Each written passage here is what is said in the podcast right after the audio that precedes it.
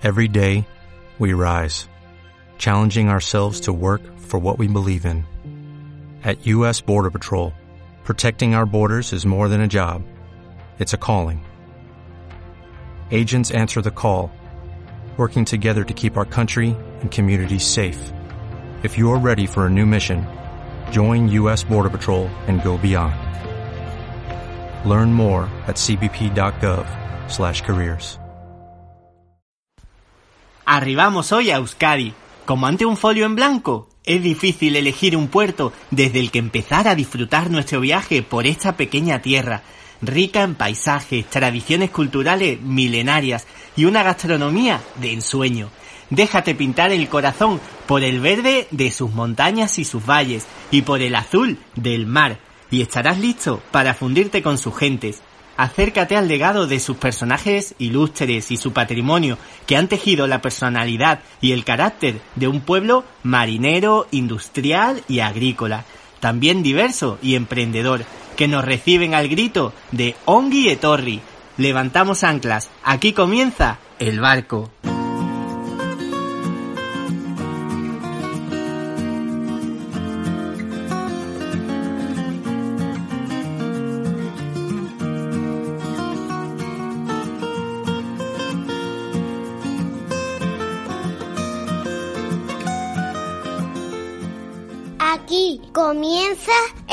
Con los vientos de nuestra sintonía alzamos velas, sin dejar a nadie en tierra. Nuestros grumetes preparados, el polizonte en su puesto, los barcos de papel en cubierta, las historias del Nautilus a babor, los enigmas a estribor, el mensaje en la botella, el mar azul, el cine a bordo, las risas con Fran Francis, la música de nuestro navegante bajo las estrellas y muchos más pasajeros y sorpresas que habéis aportado con vuestras notas de audio a través de las cuentas de Instagram y Twitter arroba Radio o del correo electrónico radioelbarco.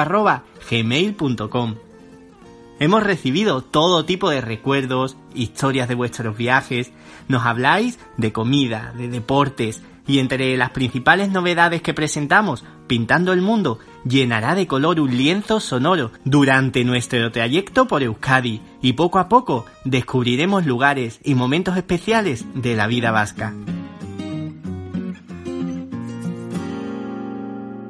El barco.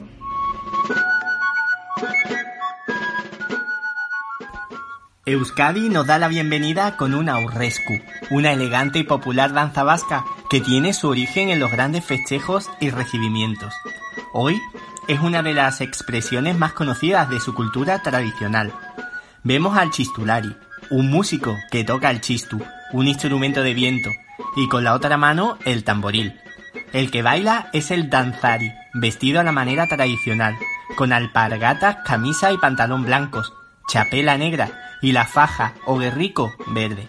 Los giros en el aire, las patadas y los pasos hacen necesario estar muy preparado para poder bailarlo.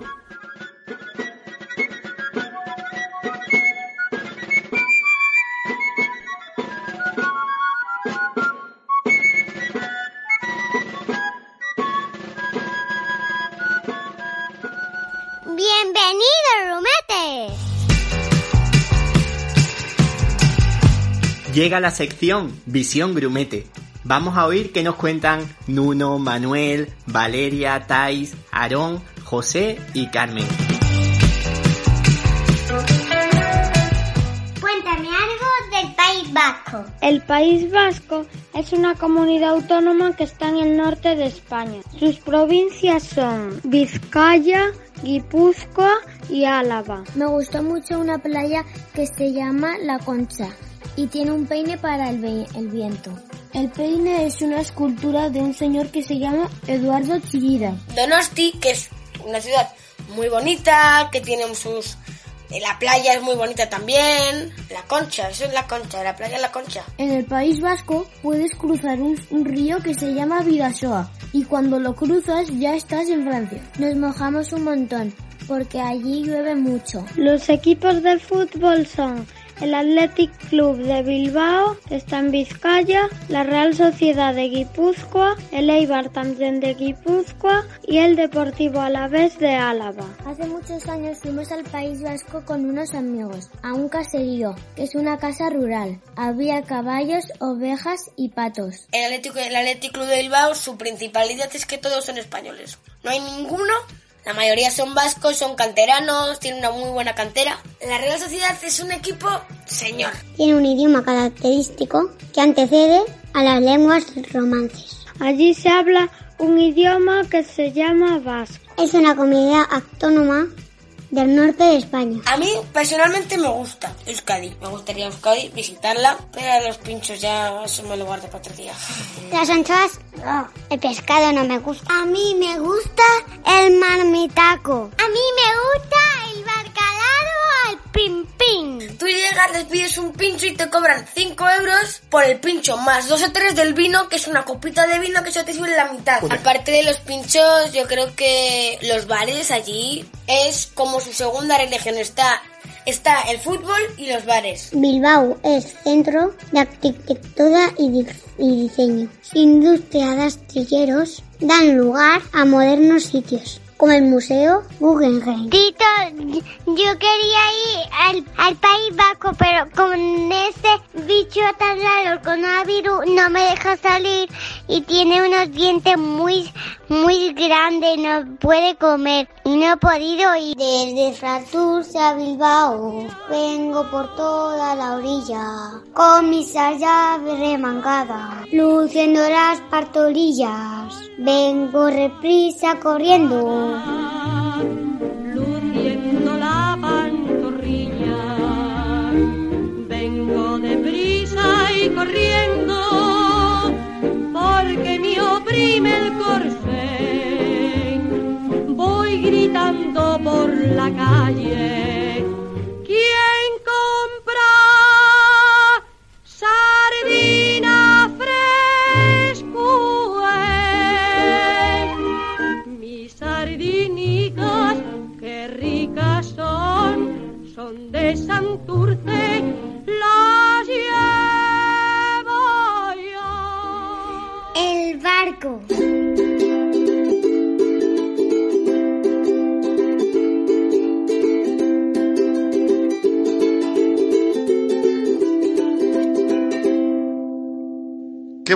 Vistas desde aquí arriba.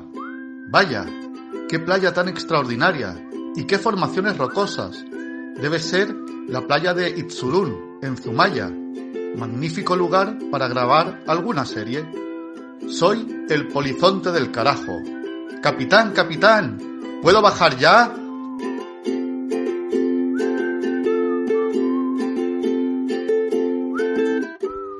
Avistada tierra con nuestro polizonte, conectamos la radio del barco para escuchar algunas de las historias que nos han enviado nuestros navegantes.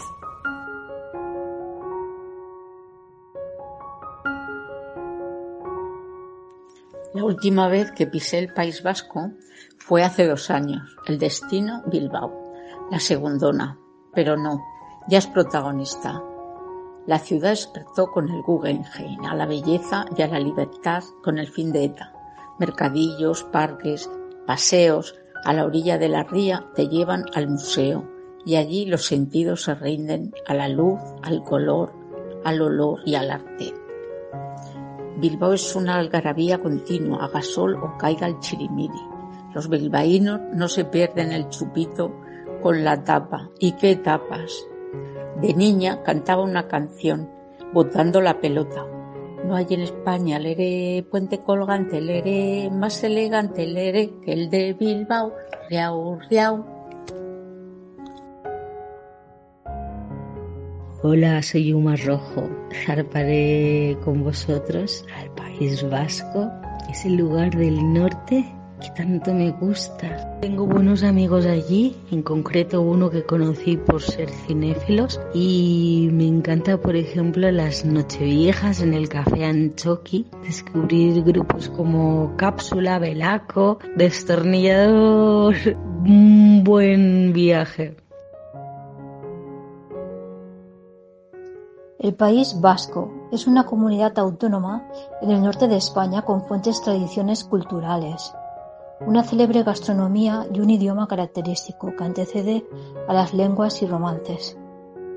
La animada ciudad ribereña de Bilbao es un centro de arquitectura y diseño, donde las industrias y los astilleros dan lugar a modernos sitios, con el Museo de Guggenheim cubierto de titanio a lo largo de un revitalizado paseo costero.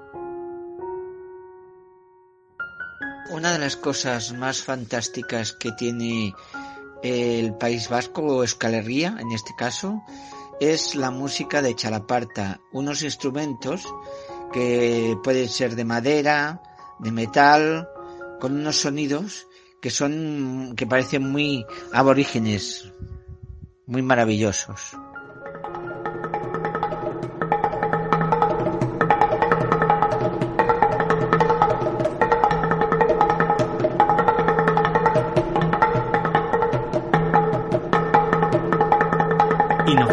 De nuevo, donde pintando el mundo nos coloca frente a un sonoro lienzo en blanco que irá trazando a lo largo de nuestro viaje por Euskadi.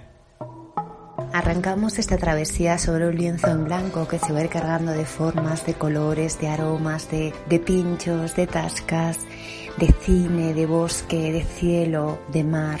Eh, las formas, los colores, los dibujos eh, arrancan con un azul y blanco que forma los colores de en una equipación de la Real Sociedad de Arconada. En una tarde de verano jugando a la pelota vasca y al frontón con amigos que venían de tierras como el Orrio, Bilbao, Vizcaya, Donosti a compartir los juegos con nosotros. Y un cassette de Platero y tú donde escuchaba por primera vez a Fito buscando en el fondo del mar la nave de los sentimientos.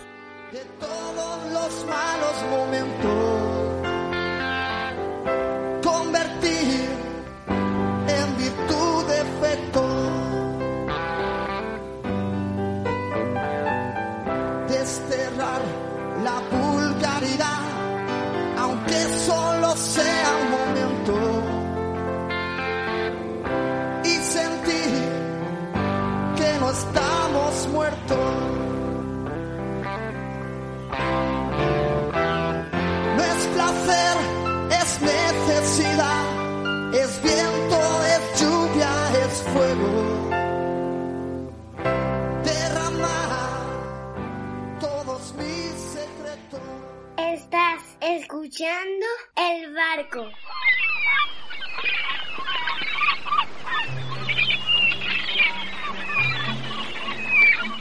Comienza nuestra sección, el barco de papel. Y veo preparado sobre una mesa encubierta un buen plantel de literatura vasca. Pero Victoria, ¿de dónde vienes tan cargada? He bajado a la bodega a por clásicos vascos y regreso con todo lo que puedo. Y allí, aunque veas muchos libros, son solo unos ejemplos de literatura vasca actual. Escritores que desde su inicio lo hacen en euskera y editan también en castellano y otros idiomas, como Ramón Seizar Vitoria con su Martutene, premio de la crítica en euskera. Tenemos a Kirmen Uribe con La hora de despertarnos juntos, Lourdes Oñedarra con su Intemperies, Katisha Aguirre y su reciente libro Las madres no. Pero yo destaco a José Irazu Garmendia, que bajo el seudónimo de Bernardo Asaga es el escritor en euskera más leído y traducido. Cuentos, poesía, ensayo y novelas como Obabacoac, Siete casas en Francia, Casas y tumbas, y es premio de las letras españolas. También veo otros autores nacidos en Euskadi muy leídos y que muestran el contexto y carácter vascos al mundo, como Fernando Aramburu con Patria, Miquel Santiago, Espido Freire, Santiago Lorenzo y Dolores Redondo, reciente premio Planeta que hace las delicias de los amantes de la novela negra con su trilogía del Baztán. Exacto. Y tenemos a Fernando Sabater, que ha acercado la filosofía mediante sus libros a todos los públicos con ética y política para amador, o historia de la filosofía sin temor ni temblor. Y aparte de ensayos y artículos periodísticos, también tiene un premio Planeta en su haber, con la Hermandad de la Buena Suerte. A ver qué clásicos has traído. Pues si la actualidad es difícil de resumir, no te digo lo que dio de sí el siglo XIX y la mitad del XX. Traigo a don Sabino Arana, político y escritor bilbaíno considerado el padre del nacionalismo vasco, a don Miguel de Unamuno, guía y jefe espiritual del grupo de la generación del 98. Intelectual, filósofo, escribió novela, poesía, teatro, ensayo, sufrió tiempos convulsos y dejó tras de sí mucha sabiduría y esperanza para quien lo quiera ver.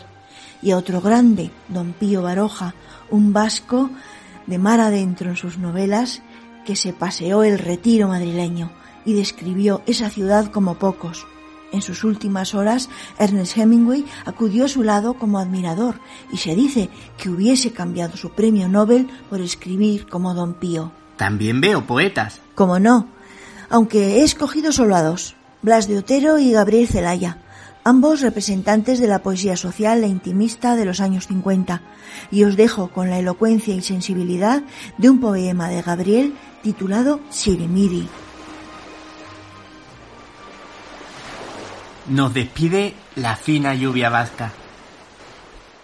La lluvia llueve, la lluvia canta, la lluvia suma sin fin nostalgias, melancolía, vida apagada, luz submarina, plata oxidada de los espejos y las arañas, grutas secretas, calles sin alma. Pienso en mí mismo, no pienso nada. Llueve igualando, llueve constancia. Tras los visillos una muchacha está mirando algo que calla. La lluvia sigue, la lluvia mansa. Detrás presiento mi fuerza vasca, la luz de origen contra la nada. Trueno que truena, vida que arranca a caballo negro sudando plata, visto y no visto por mi nostalgia, urci galopa por la montaña. Rayo en la niebla, ronca llamada del olvidado Dios que hoy me arrastra, mientras la lluvia llueve sin alma.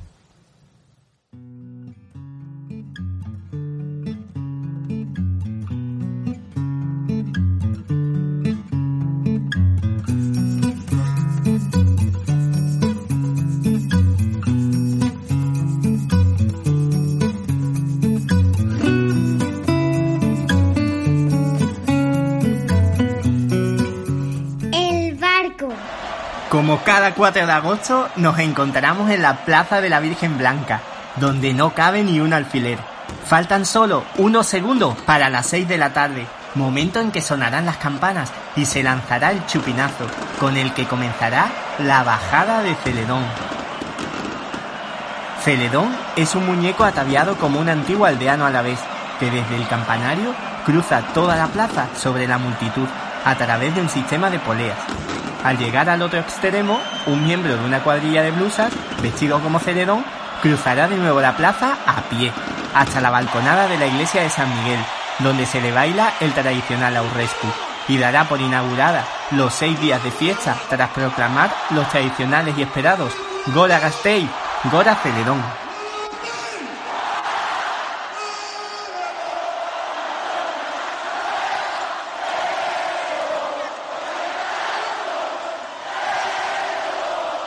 Seguimos navegando, ahora con las aportaciones sobre el País Vasco que nos habéis enviado.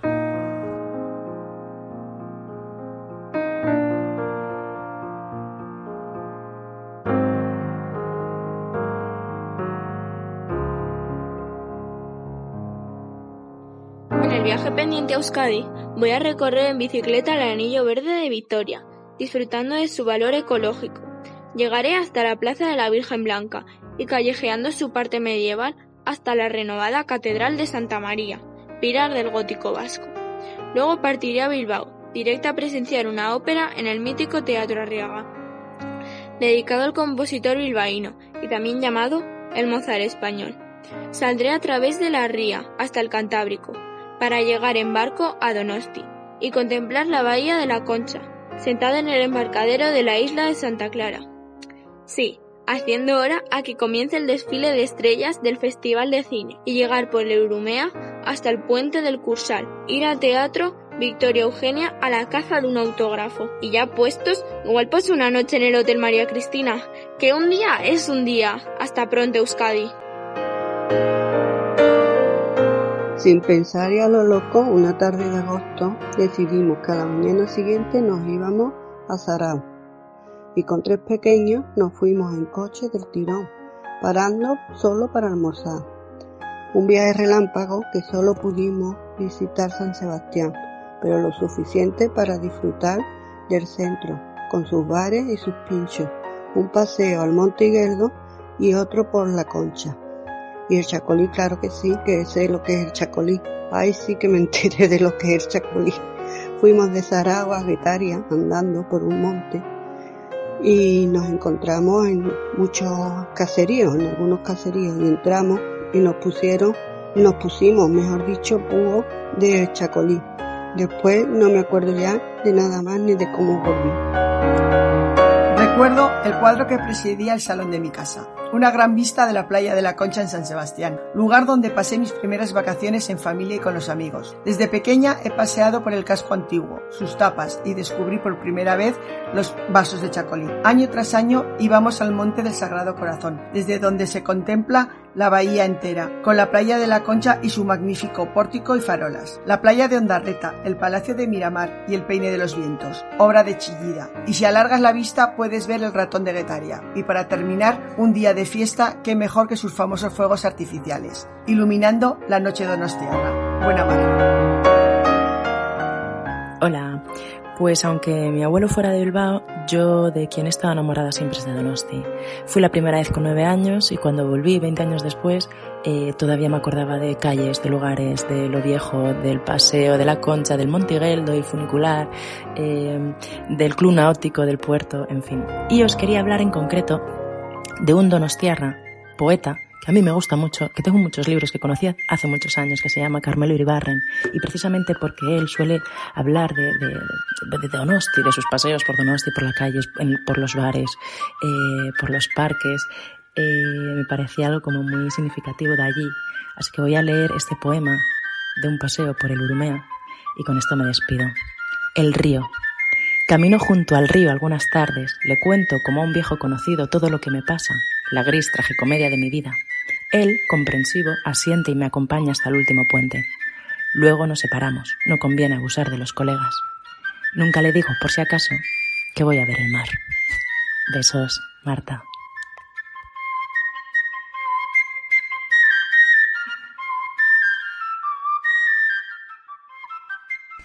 El barco. Llega uno de los momentos más emocionantes de nuestro viaje, el Nautilus.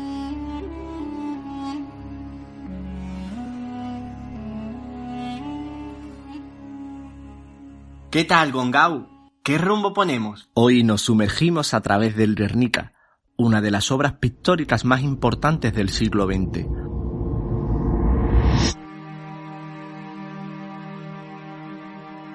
Todo un icono antibelecista que alude al sufrimiento y dolor que la guerra ocasiona.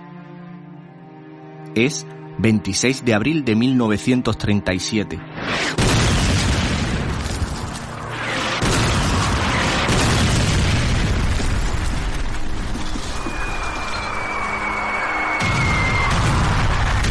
Aviación italiana y alemana está bombardeando la ciudad, dejándola reducida a ceniza y masacrando a miles de inocentes.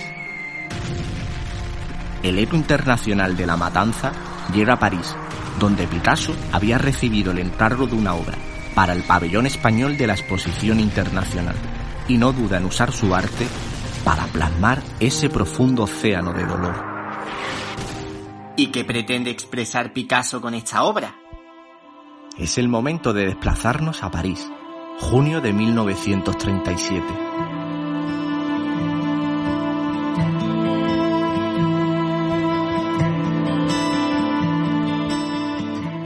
Picasso se encuentra en su taller, terminando el Guernica. Frente a él, casi 8 metros de pintura y simbolismo. Destaca a la izquierda un toro, símbolo de brutalidad y oscuridad, el único que mira directo al espectador. Un caballo herido por una lanza, reflejo máximo del sufrimiento, con un cuchillo como lengua. El pájaro, raznando paz al cielo. La bombilla, que como un sol ilumina la destrucción humana dentro de un ojo que mira la muerte y el horror en forma de figuras mutiladas por el bombardeo. La escena queda marcada por dos mujeres clamando de dolor. A la derecha, se consume por las llamas el dolor físico y a la izquierda, con el cuerpo muerto de su hijo en brazos y un rostro lleno de lágrimas, el dolor psicológico.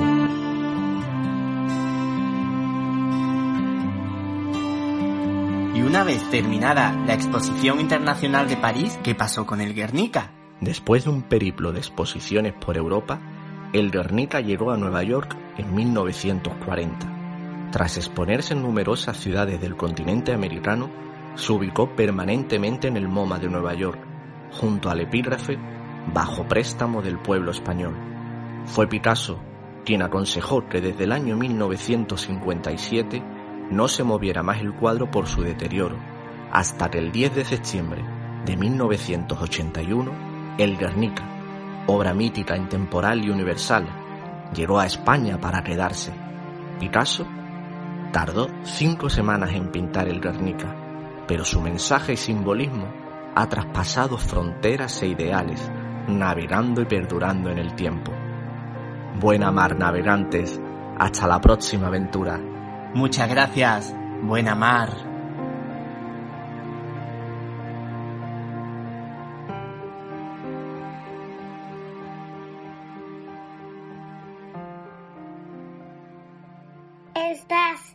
El barco.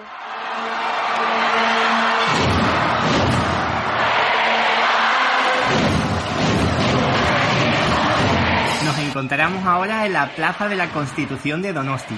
Como cada 20 de enero a las 12 de la noche es izada la bandera de la ciudad. Y en ese momento la sociedad Gaztelubide y los representantes de otras tamborradas empiezan a interpretar las melodías de Raimundo Sarriegui, que sonarán en la ciudad durante todo el día.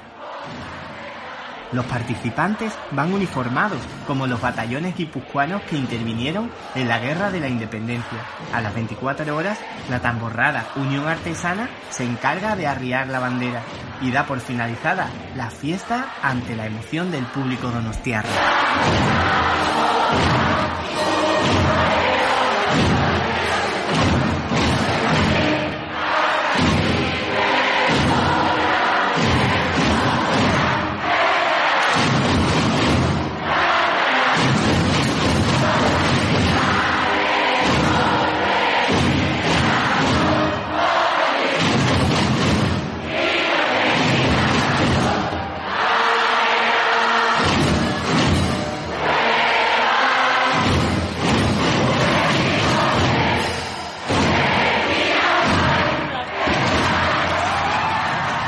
Continuamos escuchando las notas de audio que nos habéis dejado.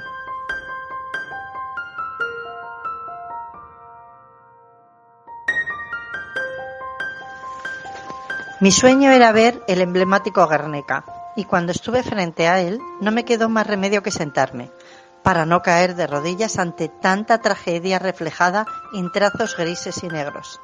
Mientras lo miraba recordaba a mi padre cuando me hablaba de lo bueno que era un compañero vasco del trabajo, o a mi hermano, que su mejor amigo en la época de la mili había sido un vasco. Con el tiempo, un buen día, pisé Bilbao y hablé con sus gentes, de lo liviano y lo profundo, de la política y la familia, de lo de aquí y lo de allá. No me quedó más remedio que llegar a una conclusión. Si alguien te dice que es vasco, confía, porque has dado con buena gente. Gracias por el viaje, capitán. Larga estela al barco. Un beso de Julia de Alicante. Buenas oyentes del barco, soy Víctor de Valencia, el Seísmos. Pues el País Vasco siempre me recuerda eh, la banda terrorista ETA, que hubieron muchas víctimas, se vivía con mucho miedo, pero afortunadamente desapareció. No quiero entrar en temas políticos, no sé si hicieron bien, si lo hicieron mal, si quedaban en algún sitio con ellos y hablaban, lo desconozco, según dicen que sí, otros dicen que no pero lo bueno es que el resultado fue que desapareció. Ya, lo hayan hecho como lo hayan hecho, se hizo lo que la gente quería, que no estuviera y vivir más tranquilos. Un saludo. Soy de las personas que dividen los libros entre lecturas de entretenimiento y lecturas de aprendizaje. El libro de Patria de Fernanda Aramburu lo compré catalogándolo de lectura de entretenimiento, pero al llegar a las últimas páginas me di cuenta de que me había equivocado. Patria eh, me ha enseñado que en ningún tema, por más asentado que tengas la idea, tienes una opinión inamovible. Porque en esta novela se abarca, se abarca todo. Y al abarcar todos los puntos de vista de un conflicto así, es difícil que no cimbren los, los cimientos de tu opinión al respecto. Lectura súper, súper aconsejable. Soy Pilar, desde Ayamonte. En el año 2016, el vasco Ferran Aramburu sorprendió a todos con su novela Patria, una obra valiente sobre el conflicto vasco que durante años causó un inmenso dolor en la sociedad española y vasca. Y digo valiente porque lo afrontó desde la verdad y el dolor de cada uno de sus protagonistas, de uno y otro bando. Extraigo este pasaje para abrir boca e invitaros a leerla. Por la noche, incapaz de conciliar el sueño, comprendió de sopetón y fue como si le cayera encima el techo de la celda que se le estaba escapando lo mejor de la vida. No es que no lo hubiera pensado antes, es que ahora tuvo por primera vez la sensación física de que había tirado por la borda su juventud. Días más tarde, durante un partido de fútbol televisado entre la Real y el Atleti, se fijó no en el balón, no en los lances del juego, sino en la gente que abarrotaba las gradas del estadio de Anoeta. Vascos como él, con icurriñas, con pancartas, algunas con la petición de que se acercara a los presos a cárceles de Euskal Herria, y los veía saltar y cantar y festejar.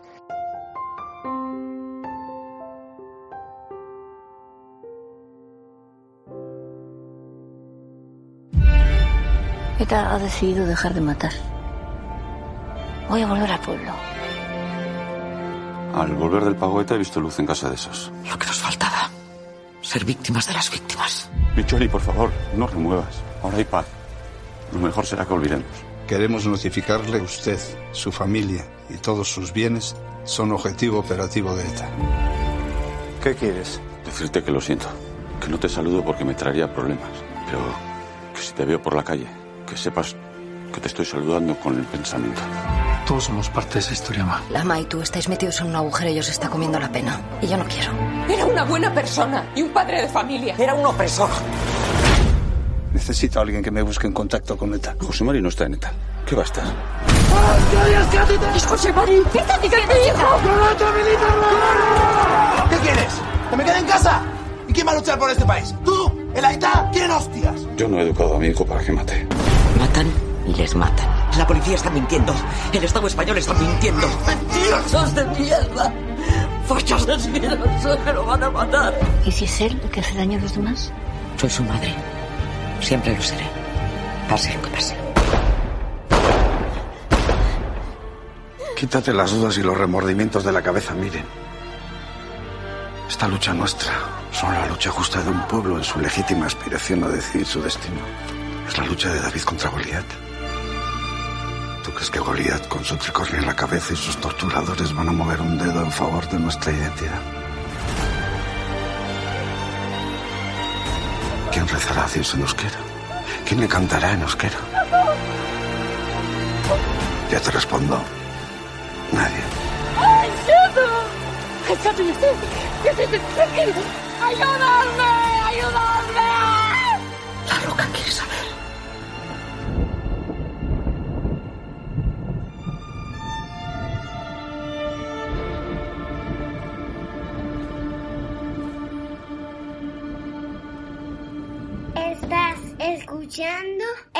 barco.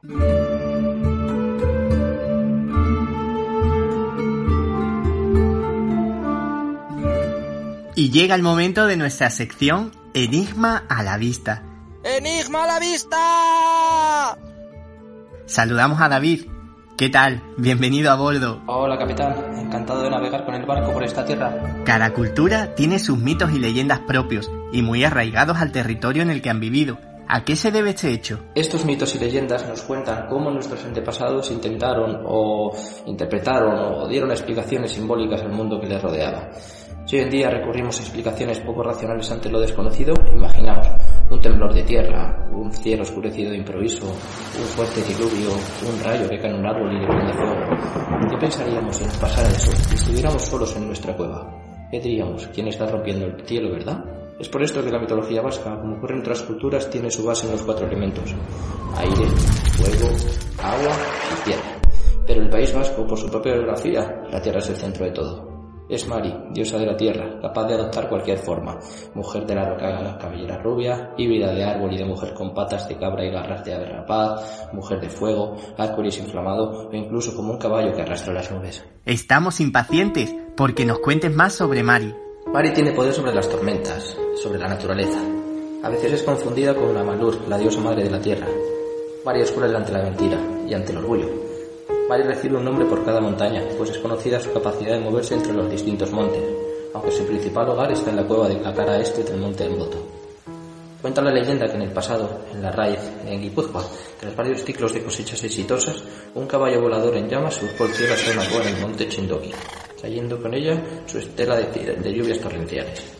La diosa llegaba a sus aposentos tras varios años de ausencia. Ese mismo día de lluvias torrenciales, una pastora había llevado el rebaño de su amo a la falda del monte, y al ver la estela de fuego pidió protección. Cuando la jornada finalizó, procedió a contar sus cabras para volver a casa, y no terminó de hacerlo, pues un baile proveniente de lo alto hizo que se le parara el corazón. Faltaba una.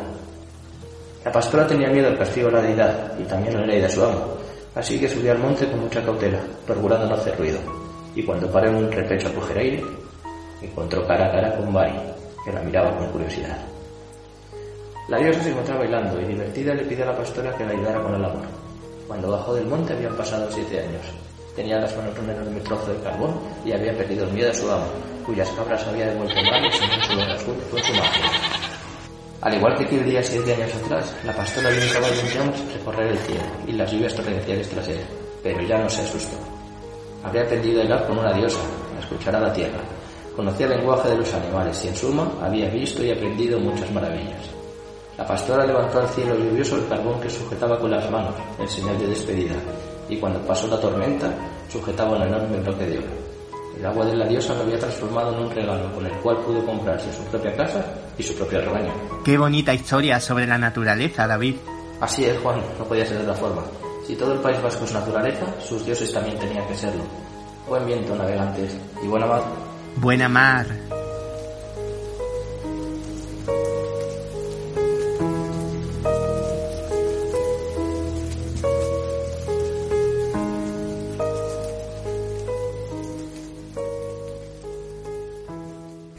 El barco.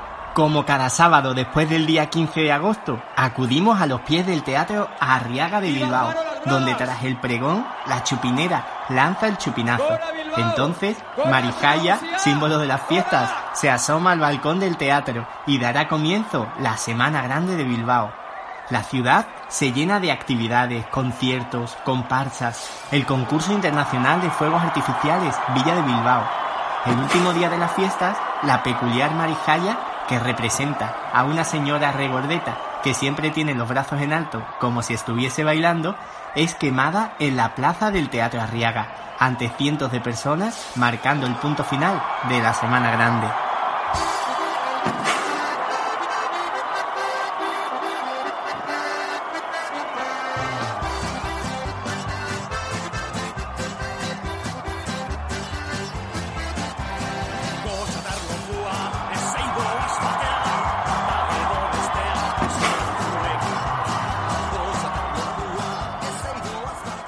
Llegado este momento, conectamos con Cubierta para ver cómo evoluciona ese lienzo. Lo que tiene el azul es que a poco que te despistes se convierte en verde si los mezclas con la luz. En ese cuadro que hemos trazado de azul he decidido subirme a cubierta. Escucho un poema de Miquel Laboa. Si le hubiera cortado las alas, no habría escapado, pero así habría dejado de ser pájaro, y yo lo que amaba es un pájaro. Voy trazando las siluetas de las montañas, los esbozos, los bosques profundos, el verde y a lo lejos el mar. Suena Aika Mutil. Levántate muchacho, ponte en pie. Si hay luz, mira con atención. Mi cuadro se va formando con lo profundo e infinito de los bosques de la montaña vasca.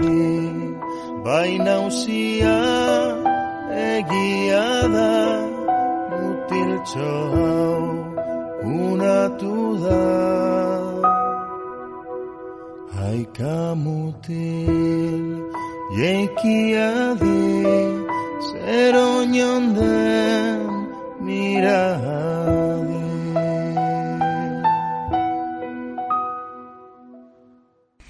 El barco. Soy Karma. Mensaje en una botella.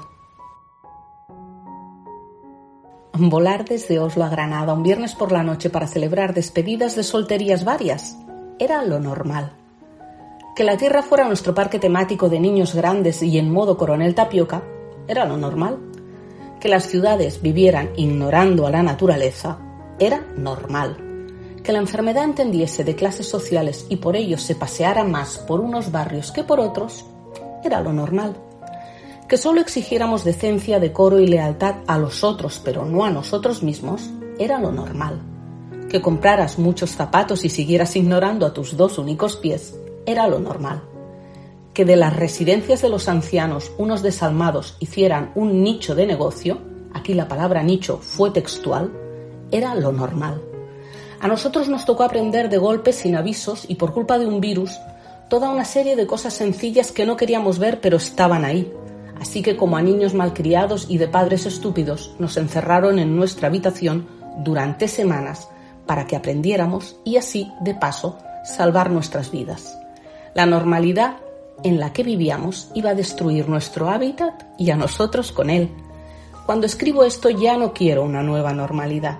Si por normalidad se entienden estas y otras muchas cosas con las que convivimos hace años. Cuando escribo esto, me asiento sobre la vida de una manera diferente y con la esperanza de que vosotros, los que habéis encontrado mi botella en el futuro, hayáis sabido, por fin, hacer de la vida un tiempo compartido y ecuánime. Besos de los de siempre.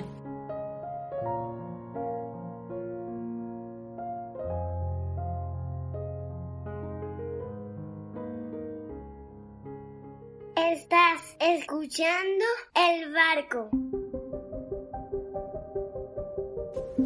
Para nuestra sección Mar Azul, recibimos hoy en la cubierta del barco a Justo. Bienvenido a bordo. Muchas gracias por invitarme. 42 metros cuadrados de espacios verdes por habitantes, a una distancia inferior de 2 minutos y medio caminando, más de 150 kilómetros de carriles bici, más de 115.000 árboles de 285 especies diferentes, sin contar con los del anillo verde, una zona natural de 833 hectáreas que rodea la ciudad, en la que encuentran refugio incluso especies amenazadas, como el bisón europeo o el carricerín cejudo. Aunque podría llamarse paraíso, vas a hablarnos de una ciudad y se llama Vitoria.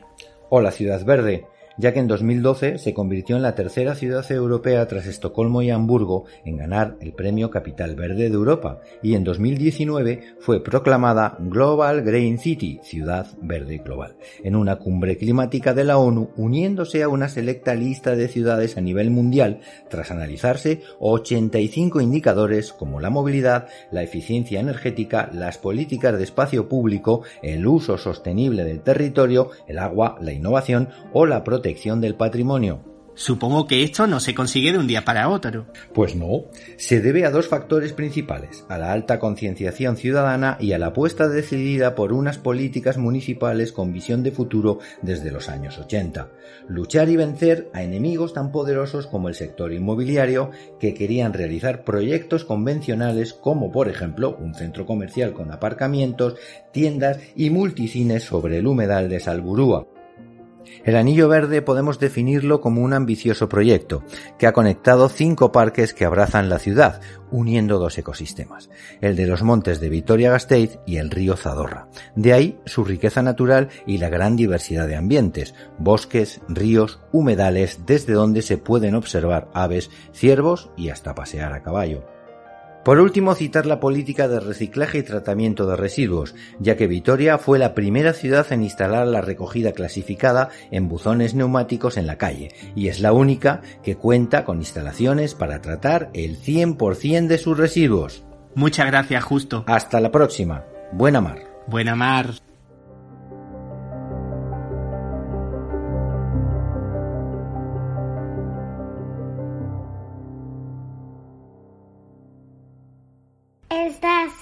Escuchando el barco. De origen rural, desde hace siglos, en Euskadi se vienen practicando una serie de deportes cuyo germen se encuentra en los retos y apuestas. Son los denominados Juegos Rurales Vascos. De los más famosos, la pelota vasca, Los pelotaris golpean una pelota con la mano a una pared llamada frontón. Otro deporte tradicional es la aizcora. Tiene origen en los aizcolaris, leñadores que con su hacha cortaban troncos de madera de los bosques carboneros para hacer carbón vegetal. No podemos olvidarnos tampoco las arrijasotze, donde se compite por levantar piedras, las socatiras, que es el juego de la cuerda por equipos, y las regatas traineras, que tiene su origen en las carreras de los pescadores por llegar primero a puerto para vender su pesca o por conseguir trabajo remolcando veleros. Conectamos de nuevo con la radio del barco para seguir escuchando las aportaciones que nos habéis dejado para este El Barco Euskadi. Si hablamos del País Vasco lo tengo que vincular al frontón. Es un deporte que he practicado y que me ha mostrado su nobleza dentro y fuera del juego. Deportes así se pueden contar con los dedos de una mano. Los pocos vascos y vascas que conozco son a través de este juego, pero me quedo con un amigo de mi padre que ya no está entre nosotros. Se llama Tony Tarrasa. Era un tipo alto, atlético, muy galán, siempre iba muy bien vestido un vivo recuerdo de nobleza, de tranquilidad. Siempre tenía un buen consejo. Y si bien estuvo afincado en Mallorca, fue gracias a este deporte con el que pudo hacer grandes amistades allá por los años 50. Pudo viajar a Miami, donde se ganó la vida con ello, y también pudo frecuentar su Nápoles tan querida. Sirva de homenaje este audio a El Ángel Volador. Así lo apodaban por sus saltos al recoger la pelota con su cesta punta. Soy Jordi de Mallorca. Buena mar. Cuando pienso en el deporte vasco, la palabra que se me viene a la cabeza es cantera. Sin duda una tierra que apuesta por lo suyo. Como ejemplo, dos entidades. El Athletic Club de Bilbao, que solo apuesta por jugadores con raíces en Euskadi o Navarra, y el equipo ciclista Euskaltel Euskadi, que aunque con interrupciones lleva más de 25 años contribuyendo a una de las mejores canteras ciclistas de todo el mundo. Pero la aportación de Euskadi al deporte no queda ahí. Existen dos modalidades deportivas exclusivas de allí, la pelota vasca y el deporte rural vasco. Soy Alfonso de Sevilla. Llegué la primera vez al País Vasco a través del deporte, a ninguna de las capitales, Sestao, Baracaldo, Irún, Eibar, Lemona, el fútbol de los 90. Me parecieron entonces serios, aguerridos, competitivos y comprometidos con sus colores y su causa. Más tarde, con el tiempo, los descubrí valientes, nobles, solidarios, alegres, bulliciosos y buenos amigos. Para mí Euskadi es un poco como el mar que lo baña, el Cantábrico, duro y frío en el primer contacto, pero abundante y generoso si le das tiempo.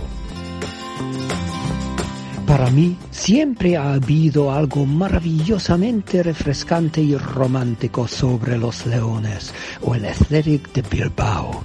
Incluso en esta época de globalización, cuando los clubes de fútbol ricos pueden permitirse comprar talentos galácticos de todos los rincones del mundo, el Athletic de Bilbao ha encontrado una manera de atraer a los jóvenes jugadores vascos a través de su sistema de cantera, así como reclutar jugadores de otros clubes vascos.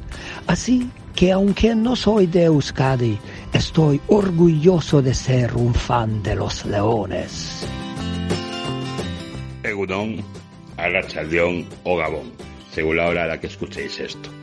Bien, eh, mi anécdota es la siguiente. Año 96, Cangas do Morrazo, Galicia. Diréis, eh, eh, que es Euskadi, tú ya quieres hacer Galicia. No, no, no, no, no, tranquilos tiene que ver con Euskadi. Y tiene que ver con algo muy importante en Euskadi como es el Festival de Cine de San Sebastián. En ese año estaba yo eh, haciéndole una serie de entrevistas a, a Paco Raval, de lo que después surgió una amistad poco duradera por su muerte prematura. Por cierto, en Burdeos, sobrevolando Burdeos, el que siempre hizo de Goya. Pues resulta que él estaba eh, habíamos quedado para el día siguiente, pero no podía porque tenía que ir a, hacer unas fotos para el Festival de San Sebastián, porque él ponía la mano en un cartel del Festival de San Sebastián del año siguiente sobre Buñuel y la navaja de Buñuel. Y entonces él es el que ponía la mano y por eso no podíamos quedar al día siguiente.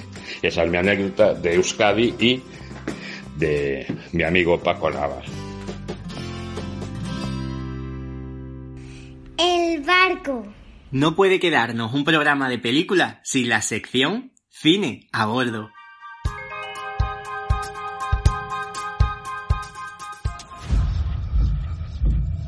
¿Y vuestras hermanas? No sé dónde están. ¡Ana! ¡Joy! Las he buscado por toda la casa, no están aquí. Estaban fuera, creo que va a llover. Papá, yo las vi subirse a una autocaravana, estaban jugando. Había alguien dentro. Quédate aquí, yo iré a buscar el coche. Quiero ir. ¡No los veo! 911. Agente Loki, Tiene hijos, agente. voy a encontrar a sus hijas. Llegamos a Euskadi y estamos obligados a enfocar en primer plano al Festival de San Sebastián, uno de los festivales más importantes en el mundo y por supuesto de habla hispana. ¿Qué tal, Santi? Muy contento de volver a San Sebastián.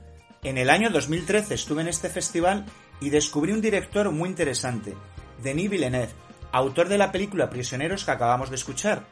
Después haría películas de gran impacto comercial no exentas de calidad, como Sicario, La Llegada o Blade Runner 2049, aunque a mí me gusta mucho una anterior, Ansandi del 2010. En sus 67 septiembres se han estrenado películas históricas, como Vértigo o Con la muerte en los talones, y hemos visto brillar y descubrir talentos de talla internacional, como Roman Polanski o Francis Ford Coppola, además de la presencia de consagradas estrellas internacionales en su alfombra roja. El festival también ha funcionado de trampolín para importantes directores vascos que han ganado la Concha de Oro, como Víctor Erice con El espíritu de la colmena en 1973, Juan Mabajulloa con Alas de mariposa en 1991 e Imanol Uribe con Días contados en 1994. Mirad lo que hay aquí. Un auténtico demonio. Sí, cuando es joven engaña, pero de vieja ya es otra cosa. Fijaos bien en ella. Fijaos en ese color que tiene el sombrero. En esas láminas negras. No la olvidéis, hijas. Es la peor de todas. La más venenosa. Al que la prueba, no hay quien lo salve. Aprovechando este fragmento del espíritu de la colmena, quiero resaltar la figura de su productor, Elías Querejeta. Fue en su juventud futbolista profesional de la Real Sociedad, pero después se dedicó de lleno al cine, destacando como guionista y sobre todo siendo el gran productor del cine español, dando su sello de calidad e impulsando las carreras de Saura, Armendáriz, Chavarri, Erice, León de Aranoa y de su propia hija Gracia. ¿Qué otras películas con acento vasco nos traes para hoy? En el año 2000, el bilbaíno Alex de la Iglesia estrenó su película más redonda, La Comunidad, comedia de terror con su toque de humor negro. Conversación del implacable presidente de la comunidad, Emilio Gutiérrez Cava, con Carmen Maura. ¿Quién te has creído que eres? Yo te lo voy a decir. Eres una puta mentirosa que no tiene dónde caerse muerta. Ni siquiera eres la dueña de este piso. Pero eso qué más da. La gente como tú me da pena. ¿Qué estás diciendo? No te hagas ahora la tonta, sabes perfectamente de qué estoy hablando. Sois todos iguales. Solo pensáis en vosotros mismos. Seguro que tampoco tienes familia, que también eso es mentira. Claro, vosotros no queréis responsabilidades. Solo vivir el presente, disfrutar de la vida a lo loco. Lo demás pues, por culo. Bueno, pues aquí no. Aquí somos una comunidad. En el año 2002, Enrique Urbizu nos regaló una joya, Caja 507. Memorable ajuste de cuentas entre Antonio Resines y José Coronado. Ha muerto mucha gente por su culpa. Se la merecían. Ella no.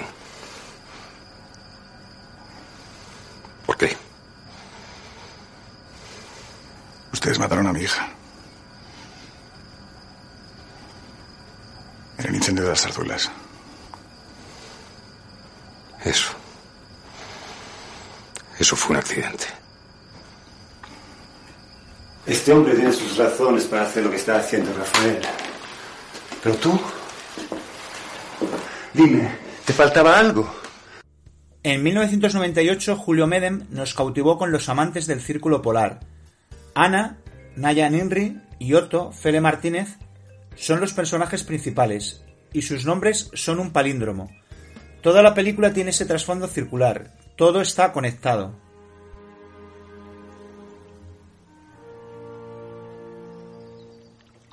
Voy a quedarme aquí todo el tiempo que haga falta. Estoy esperando la casualidad de mi vida. La más grande. Y eso que las he tenido de muchas clases. Sí. Podría contar mi vida uniendo casualidades. Es bueno que las vidas tengan varios círculos. Pero la mía, mi vida, solo ha dado la vuelta una vez. Y no del todo. Falta lo más importante. He escrito tantas veces su nombre dentro. Y aquí, ahora mismo no puedo cerrar nada. Estoy solo.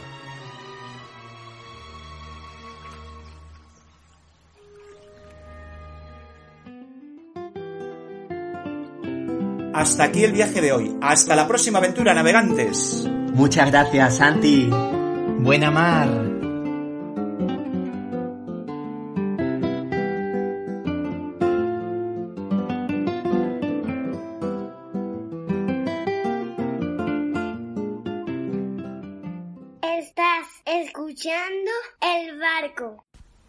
Nos encontramos cruzando la ría del Nervión, en el puente de Vizcaya o puente colgante, desde Portugalete a Guecho. Es el puente transbordador más antiguo del mundo y como comprobamos sigue funcionando a diario.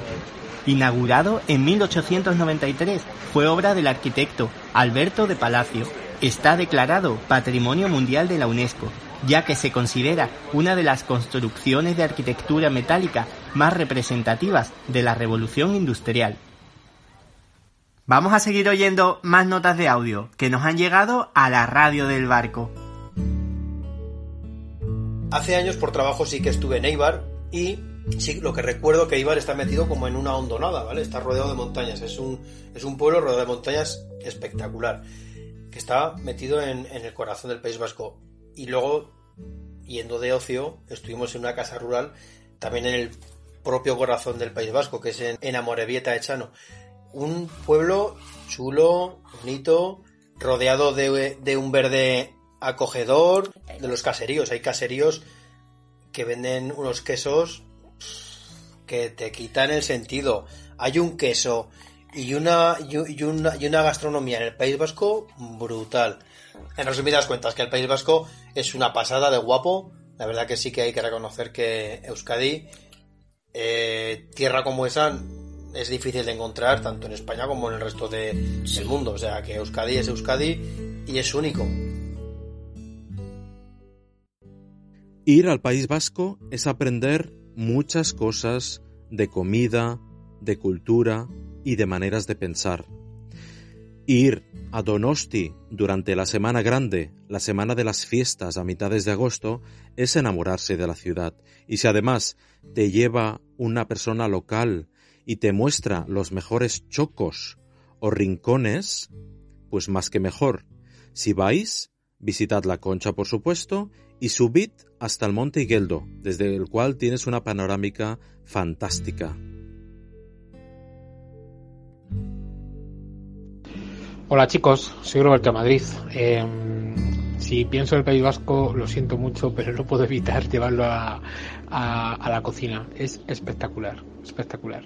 Eh, estuve en el restaurante de Arguiñano, en Zarauz, que si no habéis estado lo recomiendo. No es nada caro para lo bien que se come. El sitio tiene un enclave precioso frente al mar. Frente al mar hablo de 30 metros, o sea, es una pasada. Y, bueno, si hacéis un tapeo por la zona centro es espectacular. Esos pinchos no son caros, pero merece la pena. Eh, soy enamorado del País Vasco y en cuanto pueda volveré. Hola, somos Terremoto y Piratilla. Me encanta el pacharán y los pinchos. ¿O no te gusta ir a, a la taberna vasca? Anda que no disfruto yo allí, ¿eh? Tú has estado en el País Vasco, ¿no? Sí, yo estuve en Chechena, allí en un balneario. Qué bonito debe ser. Sí, cuatro o cinco días es muy verde y es muy majo. La gente es muy cariñosa, es muy cariñosa, sí. A mí me encantan los equipos de fútbol de allí, el Eibar, el Athletic de Bilbao, el Osasuna. ¿Eh? No sé por qué, pero los vascos... Sí, se admiran mucho los vascos. ¡Ganan! ¿Eh? ¡Agur! ¡Agur! Pronto visitaré. Me gustaría ir mucho a... ¿Cómo se llama esto? San Sebastián. ¡Agur! La hora de Fran Francis. Consulta a Fran Francis. Sé la amiga de Fran Francis. Fran Francis.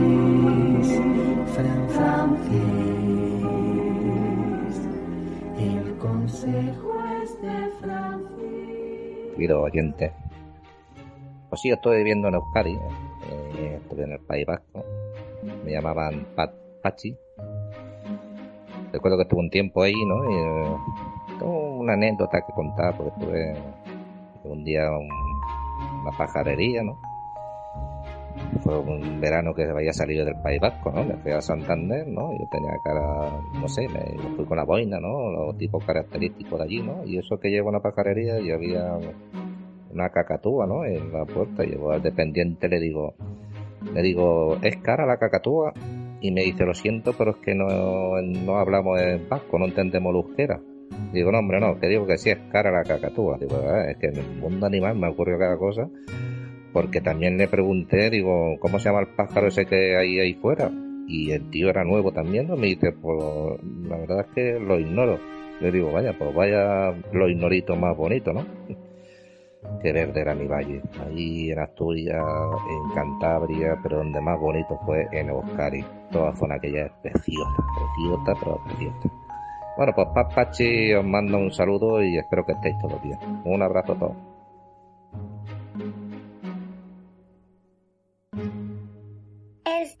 Escuchando el barco. Y sin perder ni un segundo, nos vamos corriendo, que hemos quedado con David.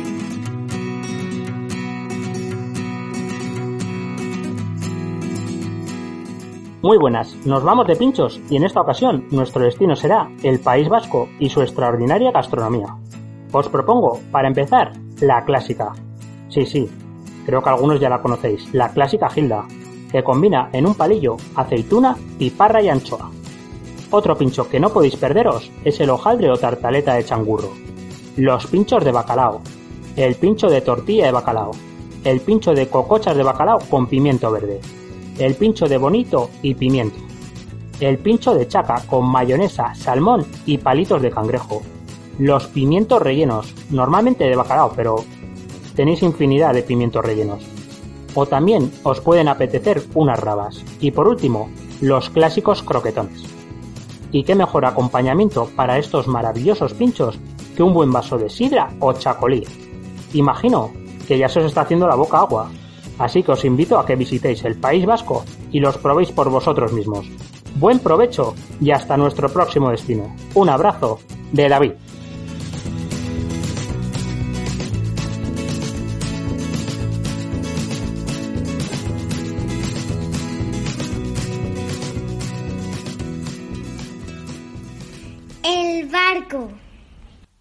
Venido hasta el corazón del conjunto arquitectónico de las Juntas Generales de Vizcaya, en la villa de Guernica Lumo.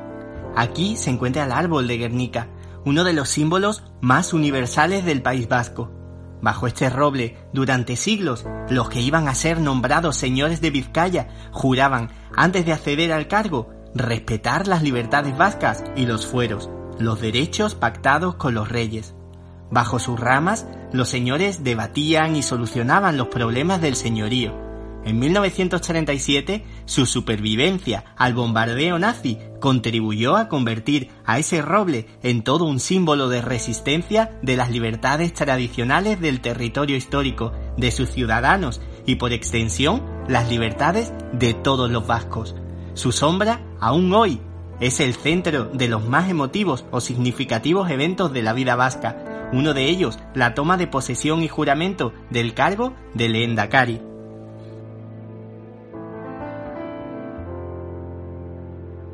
Blas de Otero es miembro de la llamada generación de los 50. Fue uno de los principales representantes de la poesía social en los tiempos que le tocó vivir. Fue un duro opositor de la dictadura franquista que vio nacer, crecer y morir. Lucha que fue constante hasta el final de su vida. Anheló y cantó la democracia durante 40 años, aunque no llegó a haber completamente realizado su sueño, ya que murió en 1979.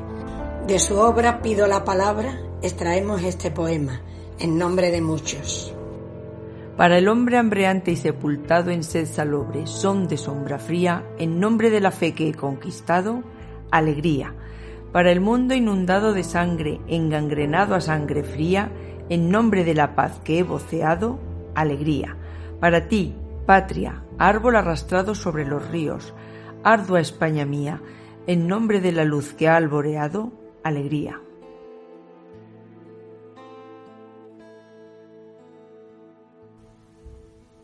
Vamos a escuchar qué nos contáis en el último tren de notas de audio.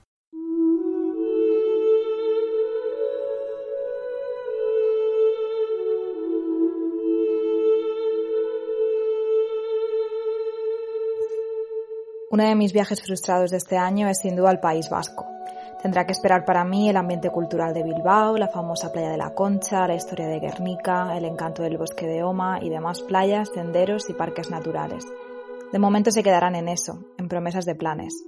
Ahora, eso sí, cuando te visite País Vasco, prepárate, porque pienso impregnarme de todo ese frescor. Y para acabar, una cita que me gusta mucho de un amuno que dice así. Hay que sentir el pensamiento y pensar el sentimiento. Un abrazo fuerte, Elena, desde Liverpool.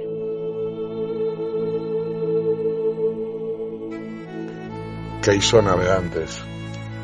Para mí Euskadi es una tierra de unión entre lo más tradicional de aquella tradición indoeuropea y el trilingüismo que se habla actualmente. Desde lo colectivo del Orfeón Donostierra hasta la situación del vasco que vive en el valle. Y lo que representa fundamentalmente este pueblo es el caserío, esa construcción fuerte, regia, amplia y con un gran estilo matriarcal. Para mí esto es Euskadi. El Guggenheim y el Cursal. Buenos vientos, navegantes. Juan del Barco.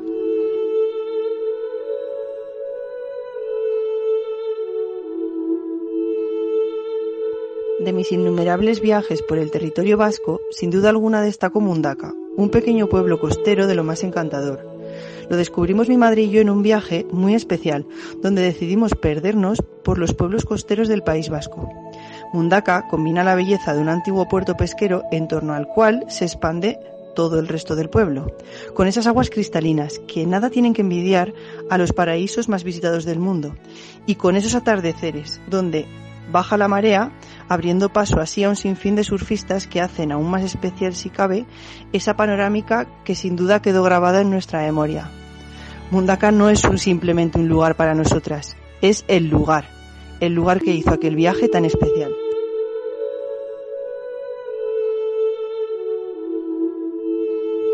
Hola, soy Eneco y vivo en Amorebieta, un pueblo con mucho encanto a 20 minutitos de Bilbao. Si tuviera que recomendaros lugares para visitar en Vizcaya, podría tirarme un día entero, pero sin duda una visita obligatoria sería la de San Juan de Gastelugache, que se encuentra en Bermeo. Eso sí, llevaros ropa de andar que las 241 escaleras que tendréis que subir para disfrutar de las maravillosas vistas os harán sudar. Y como dato curioso os diré que se rodó alguna que otra escena de Juego de Tronos. Podría contaros más cosas, pero prefiero recomendaros otro destino menos turístico y donde podremos ir a pasar un día en familia que esperemos que no nos prestemos mucho y se quede solo entre nosotros para poder seguir disfrutándolo. Es la playa de Laga, que se encuentra en la reserva de Urdaibai, playa pequeña entre montañas, resumiendo un sitio espectacular. Y un tercer y último destino que no menos importante, después de esta ruta tendremos que tomarnos un buen descanso en la calle Ledesma de Bilbao, donde disfrutaremos de un pote con su buen pincho para seguir con una de nuestras tradiciones. Es un lugar donde su gente hace que se respire alegría y ambiente festivo se convierte en contagioso y hará que no puedas escapar. Ah, antes de iros, acordaros de comer un buen bacalao al pilpil o un espectacular marmitaco. Ongietorri axarete, agur. Es decir, sois bienvenidos.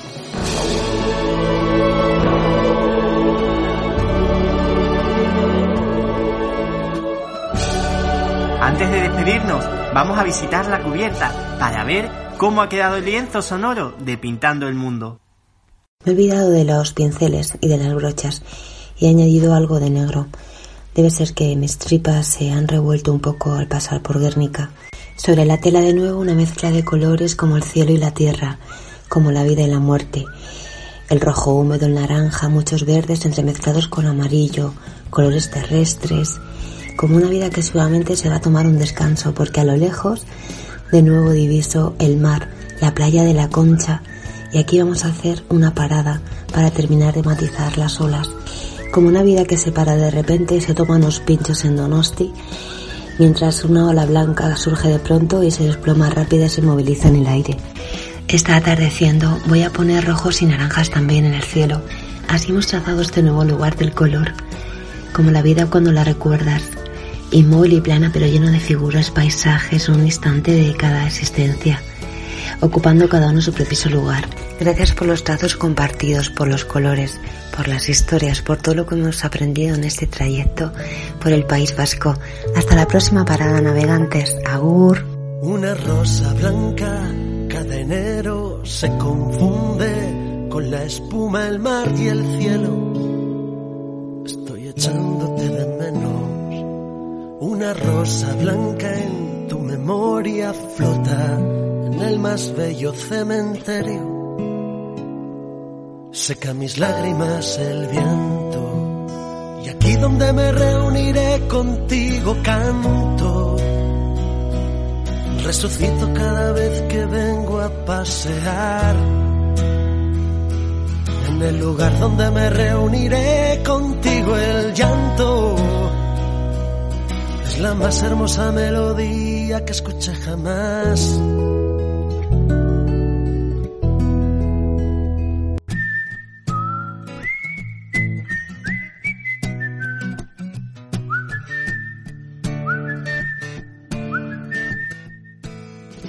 Y no podíamos despedirnos desde un lugar mejor, al final de la playa de Ondarreta, a los pies del Monte Higueldo, en San Sebastián, en un lugar mágico, desde el que se puede contemplar el mar en todo su esplendor y los días de temporal, las olas embisten con furia las rocas del acantilado. Este lugar es el principio y el fin de la ciudad, el lugar favorito del escultor Eduardo Chillida, que desde joven quiso transformarlo en un espacio artístico habitable para regalárselo a sus vecinos.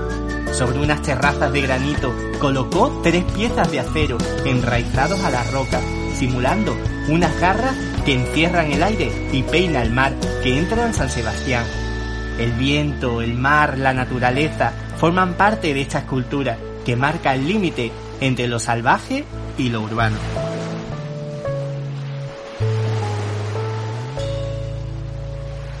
Podríamos hablar durante días del País Vasco, pero hemos comprobado durante este trayecto que lo mejor que podemos hacer es visitarlo y dejarnos atrapar por su encanto, conocer a sus gentes, perdernos en sus ciudades, en sus pueblos de interior o de la costa.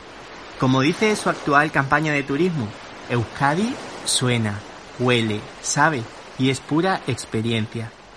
Echamos el ancla, conguardando las esencias, canción que como cada trayecto nos regala el navegante bajo las estrellas.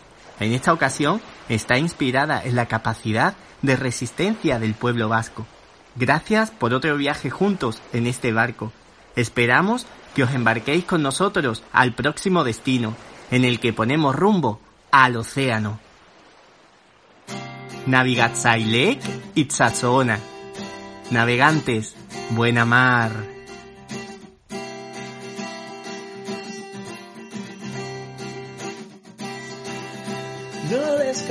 Descansaron ningún invierno. Se acostumbraron a dormir bajo el sol. No malgastaron ningún esfuerzo para guardar en las esencias la voz. Guardar la voz. Descabalgaron al enemigo lo derrotaron una y otra vez, anestesiaban cualquier latido que amenazara con romper, romper la voz. Y con el paso de los siglos han aprendido que la insistencia no podía menguar, ni en las batallas ganadas acelerar por destrozar al moribundo rendido.